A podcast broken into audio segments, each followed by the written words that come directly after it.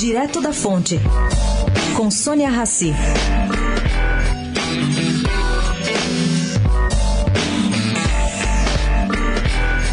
Com toda essa confusão em torno de Rodrigo Janot, tem gente se perguntando no BTG como é que o Procurador-Geral da República pediu a prisão de André Esteves em novembro de 2015 para cinco meses depois, no julgamento da primeira instância na Justiça, mesmo Janot pedir a absolvição de Esteves. Bom, absolvido ou não, o estrago no banco já estava feito. Nesses cinco meses, o BTG quase quebrou, demitiu-se 1.300 pessoas e hoje o banco já recuperado ainda vale 10 bilhões de reais a menos do que antes da prisão de Esteves. Fica a dúvida, por que será que o banco ainda não entrou com uma ação contra a União?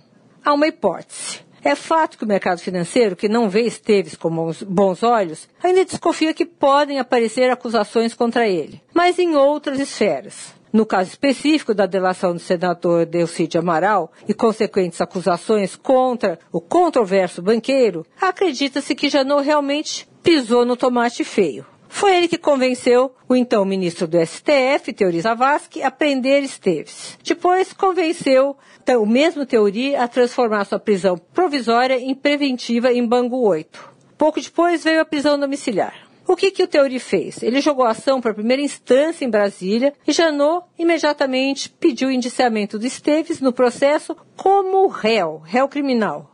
Na hora final do julgamento, na primeira instância, a surpresa. A própria Procuradoria-Geral da República pediu absolvição de André por falta de provas. Isso tem que ser melhor explicado. Sônia Raci, direto da fonte, para a Rádio Eldorado.